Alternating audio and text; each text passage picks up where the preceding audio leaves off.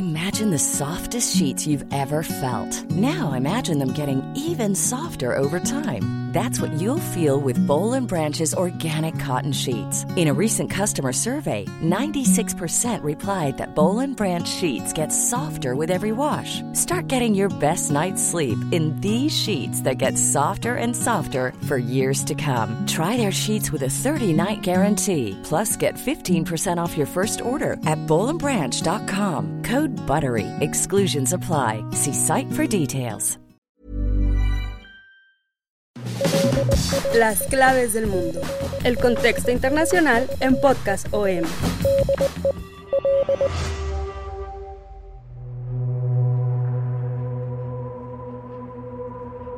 Hace cuatro años, en Sudáfrica, Ciudad del Cabo estuvo cerca de alcanzar el día cero, el día en que los grifos se secarían como resultado de una grave sequía. Los hogares tuvieron que restringir su uso de agua, las tarifas del líquido aumentaron y las empresas tuvieron que repensar cómo usarla, pero la situación afectó a las personas de manera desigual. Los hogares los experimentaron de diferentes maneras, los pobres y vulnerables fueron los que más sufrieron. Este desastre hídrico no solo se ha centrado en esta ciudad del país africano, sino que se ha vuelto una realidad para una larga lista de países en riesgo de llegar al denominado día cero, una lista que incluye evidentemente a México, y que pone eh, a nivel de otras naciones áridas actualmente cerca de 2 mil millones de las 7 mil millones de personas que habitan el planeta enfrentan un grave peligro de ver racionado su suministro de agua a un punto de llevar a cero según un estudio del Instituto de Recursos Mundiales, que alerta que al menos 17 países gastan 80% de sus reservas de líquido al año, por lo que son ubicadas como en una grave crisis de falta de agua. Con el clima cambiante, el problema de la falta de agua no va a desaparecer. La escasez del vital líquido, las temperaturas más altas y los cambios en los patrones de lluvia serán más comunes, por lo que es importante encontrar formas de adaptarse. Y en una ciudad donde la desigualdad y las presiones financieras son profundas y complejas, el cambio adaptativo llevará mucho tiempo. Bienvenidos a las claves del mundo. Yo soy Jair Soto, coeditor de la sección del Mundo del Sol de México, y como cada semana comparto esta misión con el titular, con mi compañero y amigo Víctor Hugo Rico, editor de la sección de Mundo del Sol de México. Bienvenido, Vic. Hola, Jair, ¿cómo estás? Amigos de Las Claves del Mundo, bienvenidos a una emisión más de este podcast de Organización Editorial Mexicana. Pues estamos eh, viviendo tiempos eh, complejos, tiempos de cambios drásticos que se vienen a partir de la guerra en, Ucrania que estamos viviendo en estos días, pues están varias voces alertando de que todo está por cambiar, toda la, globalización, algunos dicen que está por terminar, eh, la forma en que se comerciaba, algunos hablan de que eh, el mundo se va a dividir otra vez en bloques, estamos viviendo una crisis alimentaria, estamos viviendo una inflación mundial que está pues eh, agravando el hambre en muchos países, que está incrementando el precio de los alimentos. Y a esto pues le sumamos el también el aumento de los precios de los energéticos que está pues metido en todo esto, ¿no? Se habla de de la crisis del petróleo, de la crisis del gas, pero hay una crisis oculta, hay una crisis que más bien todos la vemos, pero nos hacemos para el otro lado, nos hacemos de la vista gorda para no enfrentarla y que en un futuro puede ser incluso más eh, dañina, puede llevar a conflictos más violentos y esta es la crisis del agua. De esto vamos a hablar en esta ocasión. El agua es un recurso natural de un valor económico, estratégico y social indiscutible, además de ser esencial para la existencia y el bienestar humano y el, mantenimiento de los ecosistemas del planeta. Y una de las mayores eh, problemáticas del siglo XXI es sin lugar a dudas, la necesidad de proveer agua a una creciente población mundial.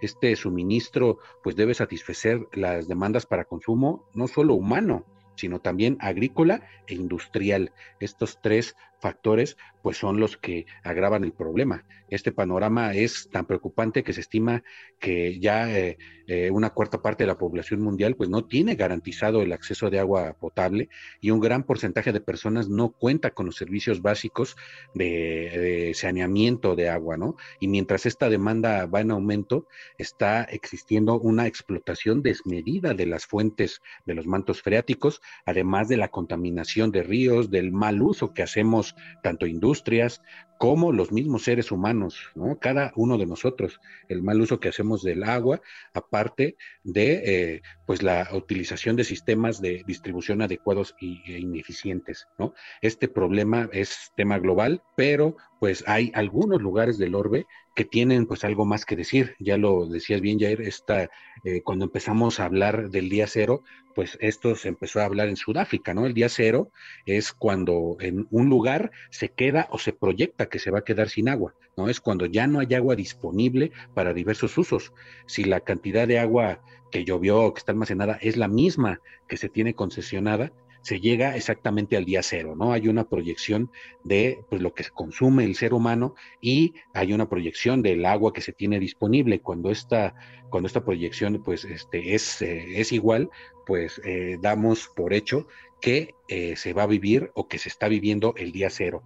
Ciudad del Cabo estuvo a punto, ¿no? En 2018, el 21 de abril era cuando se marcó el día cero para Ciudad del Cabo, se pudo superar, pero con muchos trabajos. Las autoridades advirtieron ahí en Sudáfrica, se disminuye el consumo de agua o pues se va a llegar al, momento en que ya no va a existir este, eh, agua y se va a llegar a esta realidad un esfuerzo conjunto, hubo muchos sacrificios, tanto para industrias como para la, para la población en general. Se racionó el agua, se empezó a postergar cuando empezó a funcionar este plan para no llegar a este día cero, empezó poco a poco a postergarse, ya luego se postergó al 11 de mayo, luego al, 14, al 4 de junio, luego al 9 de julio, hasta que el milagro ocurrió, se supera la situación, aunque pues se tenían que mantener estos cuidados que se habían adoptado en los últimos meses y esto conllevó a que se superara, pero también llevó a, a Ciudad del Cabo y a Sudáfrica en general a un colapso económico. Esto pues ahuyentó el turismo,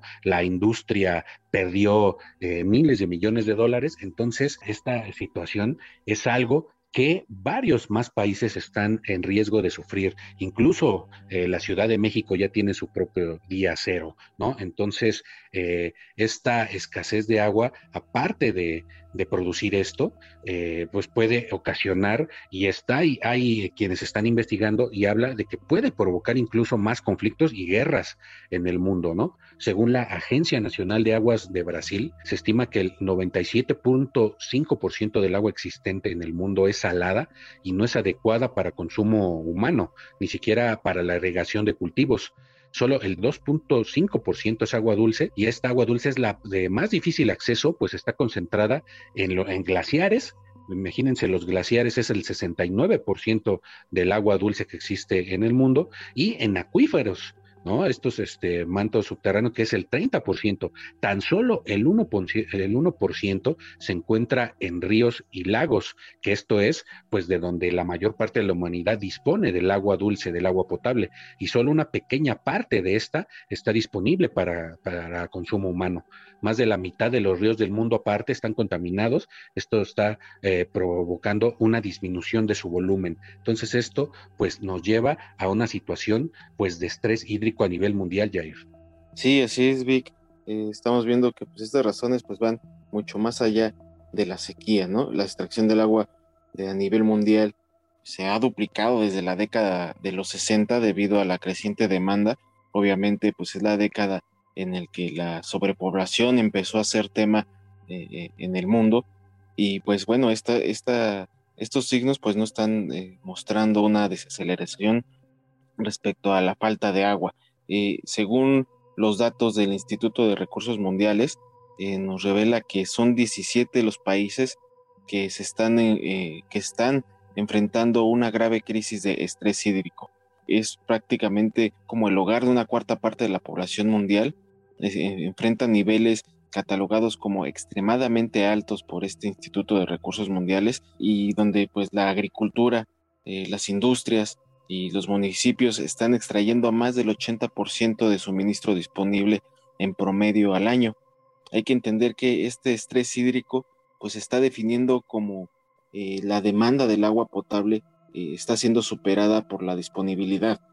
Este Instituto de Recursos Mundiales, una ONG eh, de operación internacional, mide este estrés hídrico en una escala del 1 al 5, en la que el 5 significa extremadamente alto la falta de agua y 1 pues es baja, bajo estrés hídrico. Entonces estamos viendo que 44 países que están albergando un tercio del mundo se enfrentan a niveles altos de estrés donde en promedio más del 40% del suministro disponible se retira anualmente y aquí es donde encontramos a México en este eh, bloque eh, al ubicarse en el puesto 24 y, bueno, eh, esta lista que está encabezada por Qatar está en una puntuación de 4.97 de calificación y obviamente esto quiere decir que Qatar vendría siendo el país más cercano a, llegar a este día cero, ¿no? A nivel nacional, no solamente de una ciudad como Ciudad del Cabo o como México con la Ciudad de México,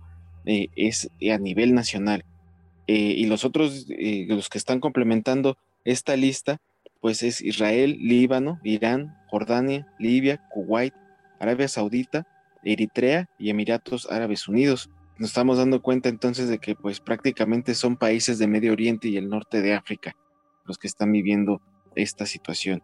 Y en este segundo bloque de la clasificación designada como alto estrés hídrico, coloca a dos países latinoamericanos. En primero, eh, primero está Chile, que está ubicado en el puesto 18, y abajito en el lugar 24 ya se encuentra México, con una calificación de 3.86. Estar en este bloque de alto estrés hídrico, pues quiere decir que estamos consumiendo, como ya decía, el 40 entre el 40 y el 80% de las reservas de agua eh, anualmente. Esta brecha se ha estado estrechando con el paso del tiempo entre la oferta y la demanda, pero está dejando a varios países vulnerables a fluctuaciones como sequías o mayores extracciones de agua, eh, razón por la cual pues vemos cada vez más eh, comunidades enfrentando sus propios días ceros y otras crisis, como mencionabas, vi como crisis alimentarias o otras crisis climáticas que también se están exacerbando y pues ya estamos siendo testigos de algunos de estos impactos en todo el mundo.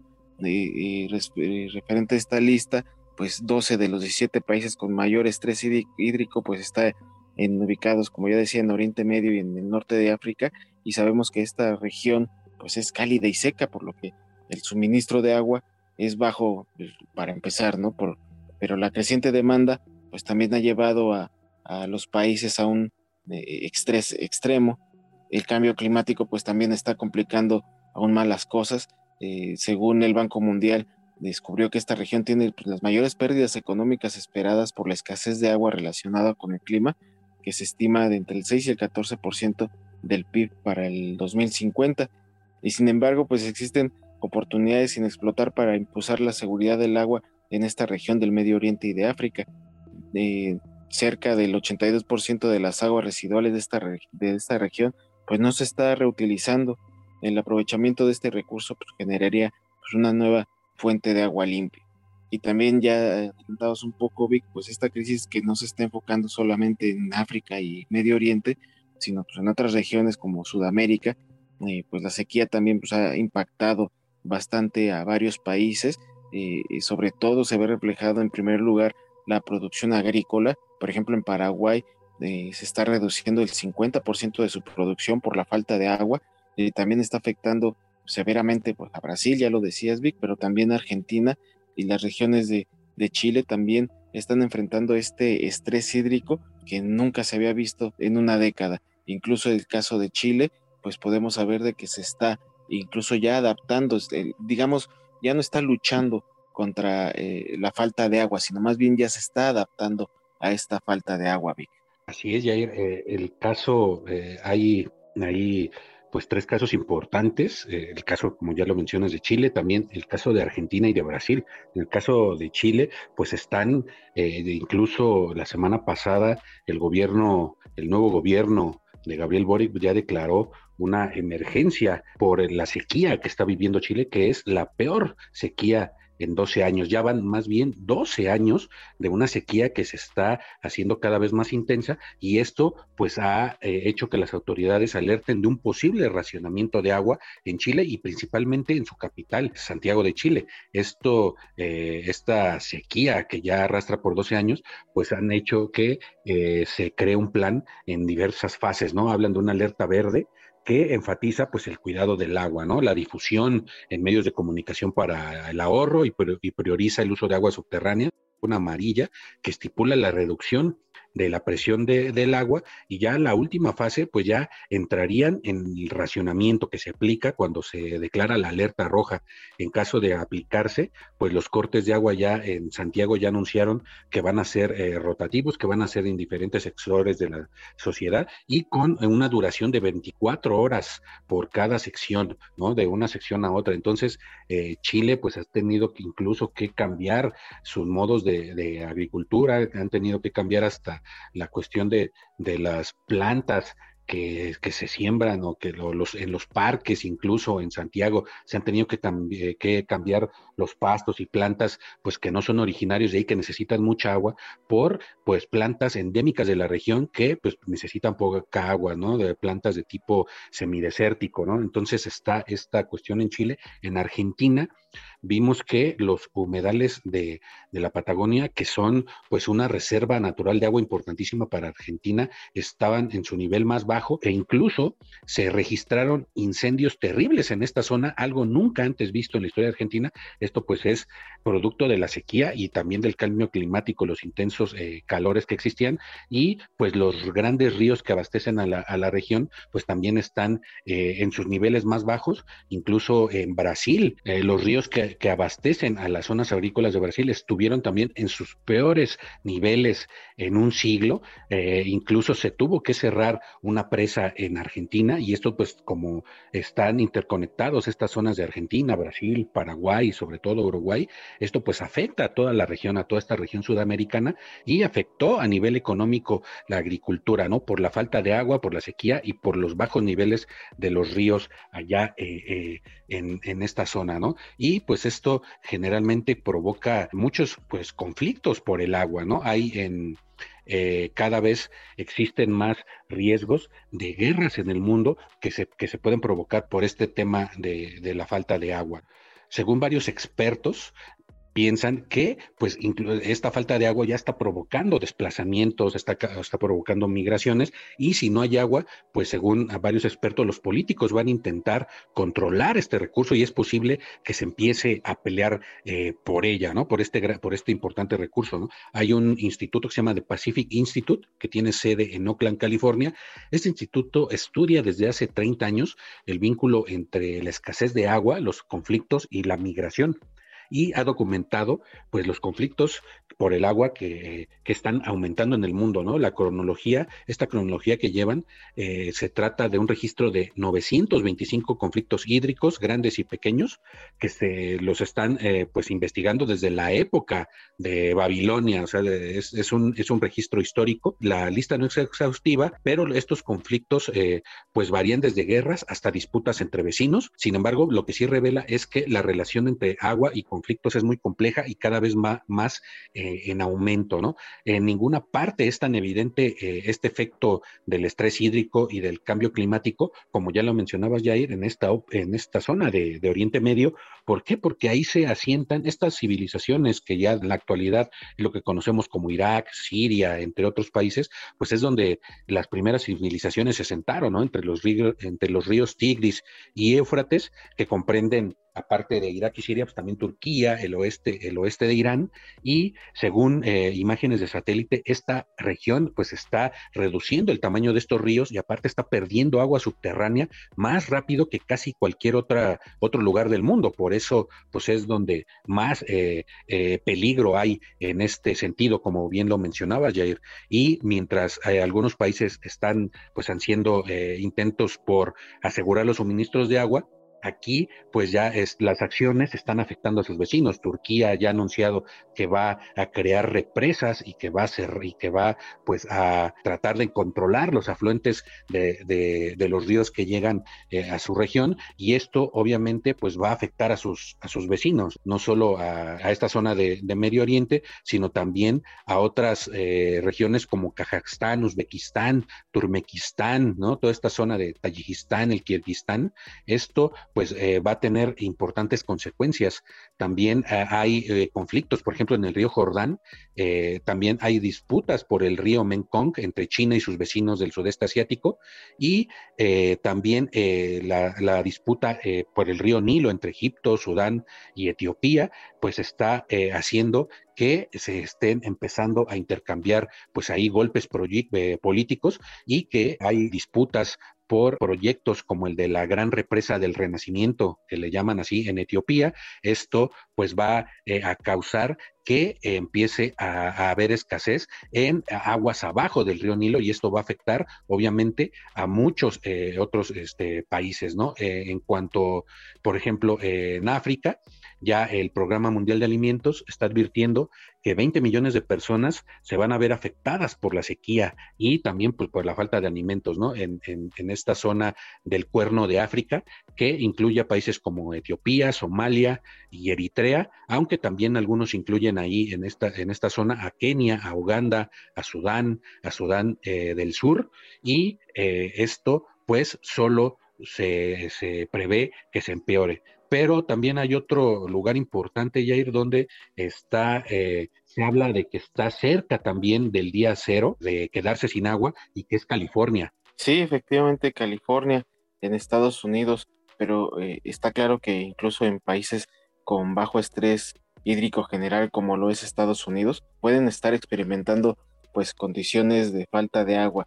E, el caso de Estados Unidos y Sudáfrica por el caso de Ciudad del Cabo, pues son países que están ocupando el lugar 48 y 71 de esta lista del Instituto de Recursos Mundiales respectivamente, pero en el caso de, por ejemplo, de Western Cape, que es el estado donde se encuentra la Ciudad del Cabo, o Nuevo México, o California, que son entidades de países que eh, a nivel nación están en un estrés pues relativamente bueno, pues en ciudades, en localidades centradas, pues están eh, eh, en una situación muy grave y pues es así eh, justamente el caso de California, como mencionas, Vic, sobre todo porque eh, nos empezamos a dar cuenta de esto a finales del año pasado, del 2021. Eh, varios medios de comunicación de California están, empezaron a generar algunos titulares en el que se hicieron eco en todo el mundo. y resulta que pues las autoridades anunciaron que los distritos de, la de esta entidad estadounidense pues ya no recibirían absolutamente nada de agua, que la entrega a los proveedores que iban a obtener de este proyecto estatal de agua iba a ser de 0% eh, de estos suministros solicitados.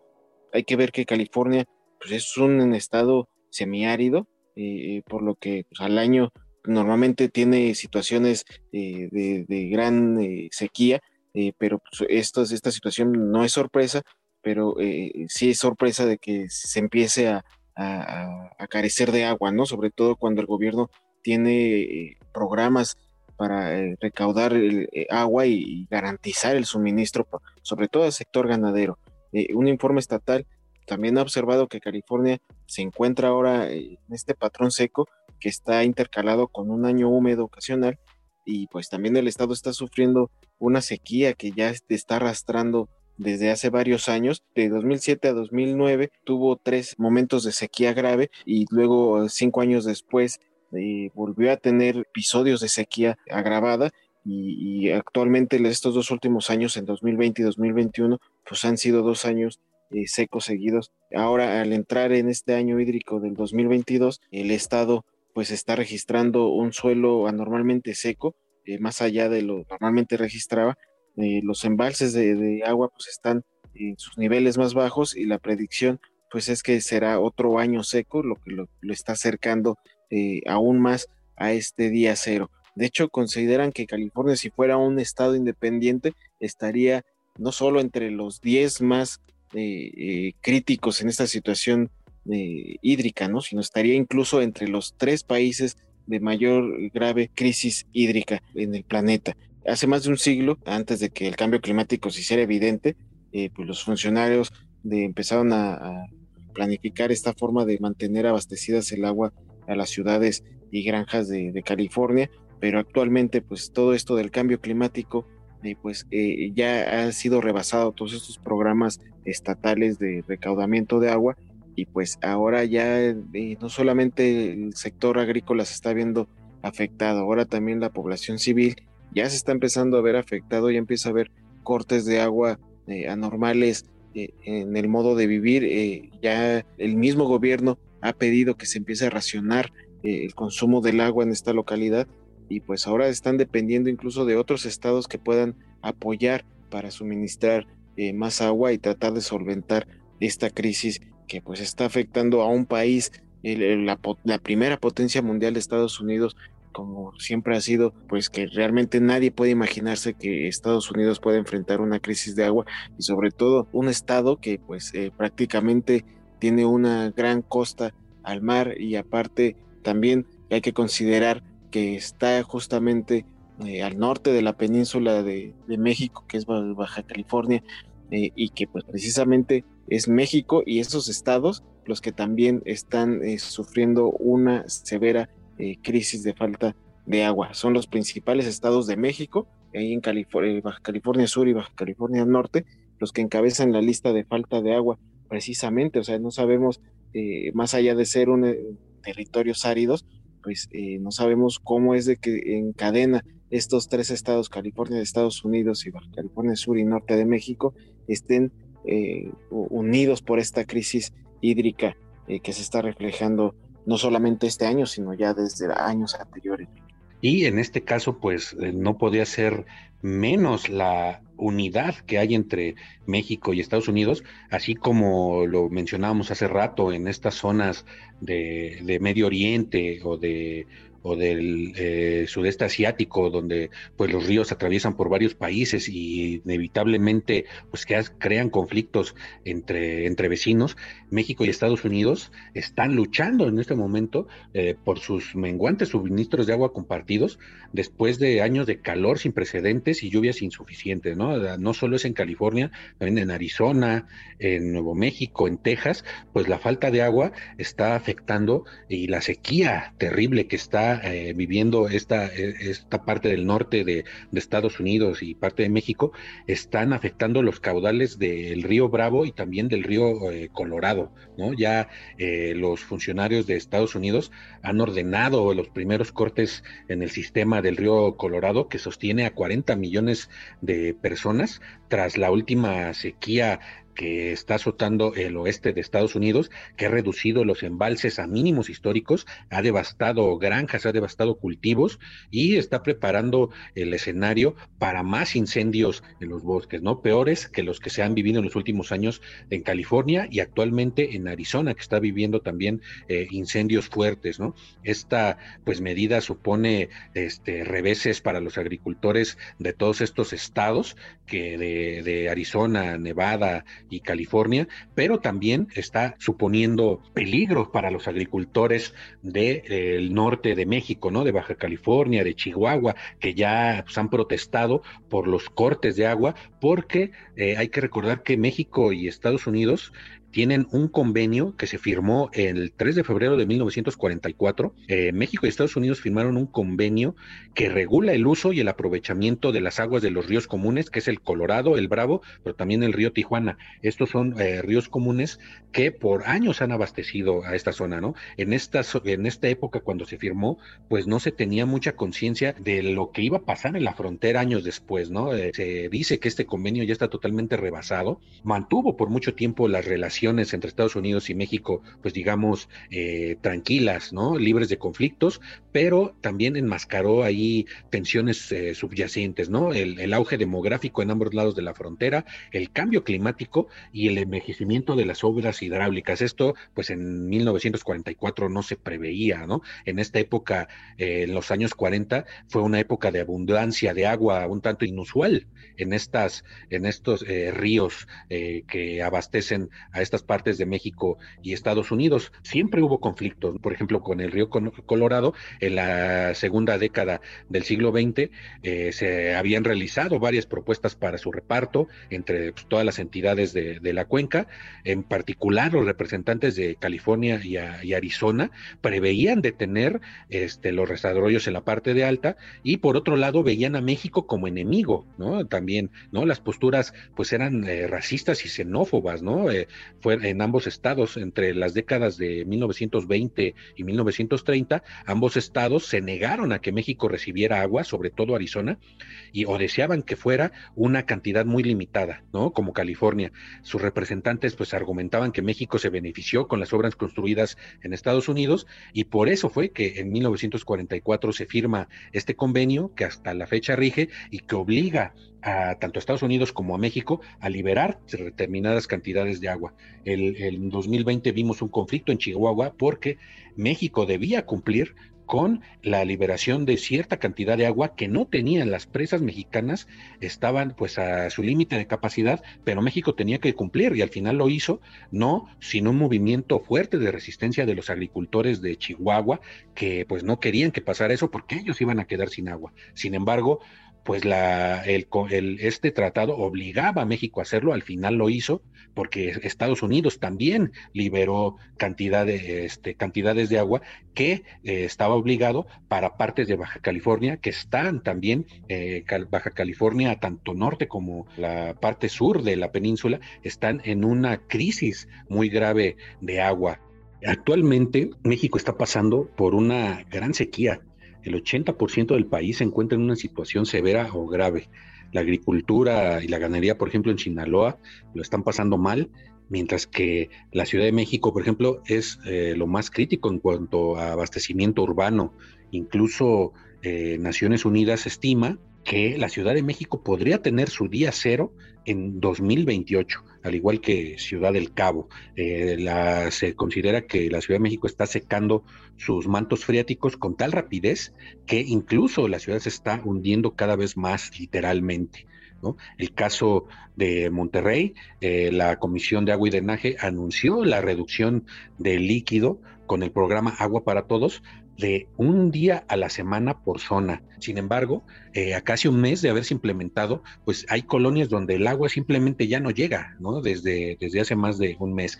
Y a esto hay que sumarle, pues, el, el consumo excesivo de agua embotellada que también tenemos, ¿no? Según la International Bottled Water México compra el 8.7% del volumen eh, total mundial de agua embotellada, es decir, 32.864 millones de litros anuales, lo que representa ingresos por más de 66 mil millones de dólares al año para empresas como Danone, Coca-Cola y Pepsi, según la revista Fortune. Esto ha eh, hecho pues que crezcan las protestas, por ejemplo, en Puebla contra la planta de la embotelladora Bonafont que existe en este en esta zona, ¿no? Desde hace más de dos décadas, la empresa Bonafont extrae un millón cuatrocientos mil litros de agua diariamente de las faldas del volcán Iztaccíhuatl, eh, y esto ha provocado que pobladores de los municipios aledaños eh, en el estado de Puebla, pues denuncien el despojo de este recurso y que esto ha empeorado con la sequía que está precisamente eh, afectando al país. Incluso las comunidades han tomado la planta embotelladora de Bonafont en este municipio de Juan Cebonilla ya en Puebla, han clausurado los pozos de la empresa donde extraían el agua y que pues, de los mantos acuíferos de la zona que está provocando pues un grave deterioro no solo de falta de agua, sino también ecológico, ¿no? Incluso también eh, vemos como eh, pues, ya hablábamos de Coca-Cola, Pepsi, Danone, Nestlé, Bimbo, pues son otros de los grandes depredadores del agua en el país. Casi 133 mil millones de litros de agua son utilizados por la industria de comida ultraprocesada, que además de, pues, de provocar enfermedades crónicas, pues está ocasionando un daño eh, irreparable al medio ambiente en México. Entonces, pues ante esto, ¿cuáles pues serían las formas que tenemos como sociedad para reducir pues esta, esta problemática, Jair. Así es, Vic, este, esta crisis hídrica pues se puede reducir con medidas que van desde el sentido común hasta las más modernas. Hay innumerables soluciones, e incluso tres de las más sencillas que está enumerando algunas ONGs, pues es eh, aumentar la eficiencia agrícola, ya que el mundo necesita aprovechar cada gota de agua en sus sistemas alimentarios, pues los agricultores pueden usar semillas que requieran menos agua o mejorar las técnicas de riego. Por otro lado, pues también está invertir en una infraestructura verde y gris, un planteamiento que han hecho varios activistas ambientales, sobre todo infraestructuras verdes, e incluso en las mismas ciudades. Y por otro lado, pues más eh, para una tarea más para la sociedad es tratar, reutilizar y reciclar el agua y dejar de pensar que las aguas residuales son simplemente desechos. Eh, la misma sociedad debe de tener una concientización y sobre todo una educación de cómo reutilizar eh, el agua para evitar su, un gasto innecesario del vital líquido. Y es así como vamos a concluir este, este podcast, esperando que haya sido de su agrado y sobre todo los haya informado y mantenido al tanto de lo que eh, puede ser uno de los peores problemas a nivel global, como lo mencionabas al principio, Vic, que puede generar incluso eh, guerras y varios conflictos internacionales. Nosotros les agradecemos que nos hayan escuchado entonces, así que eh, como cada lunes los seguimos esperando en una nueva emisión de Las Claves del Mundo, el cual podrán encontrar en las principales plataformas de podcast como Spotify, Google Podcast, Apple Podcast, Acast, Deezer, Amazon Music. Ahí nos pueden encontrar como todo el contenido que Organización Editorial Mexicana pone a su disposición. Ah, te agradezco, Víctor, por haberme acompañado una vez más en esta emisión. También agradecemos la producción de Natalia Castañeda y los seguimos invitando a que nos escriban a través de nuestro correo electrónico podcast.com.mx y también nuestra cuenta de Twitter arroba el sol de guion bajo México para que nos sigan y estén al tanto de toda la información relevante de México y el mundo. Muchísimas gracias, Vic, nuevamente. Gracias, Jair, gracias a todos y nos escuchamos en el próximo podcast. Que así sea. Hasta entonces.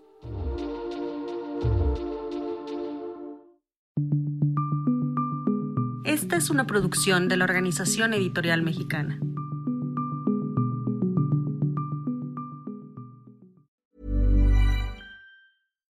If you're looking for plump lips that last, you need to know about Juvederm lip fillers. With Juvederm Volbella XC and Juvederm Ultra XC, your lip look, whether it's subtle or bold, can last up to one full year with optimal treatment and no additional maintenance. Find a licensed specialist and see if it's right for you at juvederm.com today. That's J U V E D E R M.com. Add fullness to lips in adults over 21 with Juvederm Volbella XC or Juvederm Ultra XC. Do not use if you have severe allergies or a history of severe allergic reactions, or if you're allergic to lidocaine or the proteins used in Juvederm. Tell your doctor if you have a history of scarring or taking medicines that decrease the body's immune response or that can prolong bleeding. Common side effects include injection site redness, swelling, pain, tenderness, firmness, lumps, bumps, bruising, discoloration, or itching. As with all fillers, there's a rare risk of unintentional injection into a blood vessel, which can cause vision abnormalities, blindness, stroke, temporary scabs, or scarring. For full important safety information, visit juvederm.com.